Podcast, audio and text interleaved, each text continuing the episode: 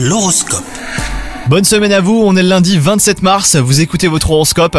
Les Capricornes, si vous êtes célibataire, vous ressentez un besoin irrépressible de séduire. Quand cela fonctionne, bah c'est bon pour le moral.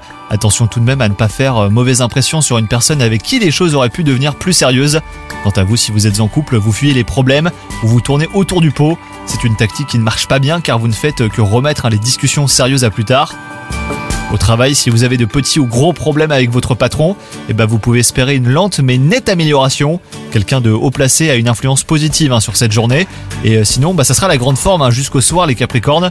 Mais si un souci de santé vous a préoccupé récemment, eh ben vous pourriez en faire les frais. Si vous repoussez un rendez-vous chez le dentiste euh, ou si vous n'avez pas bien soigné certains mots, il est temps de passer à l'action. On compte sur vous, bonne journée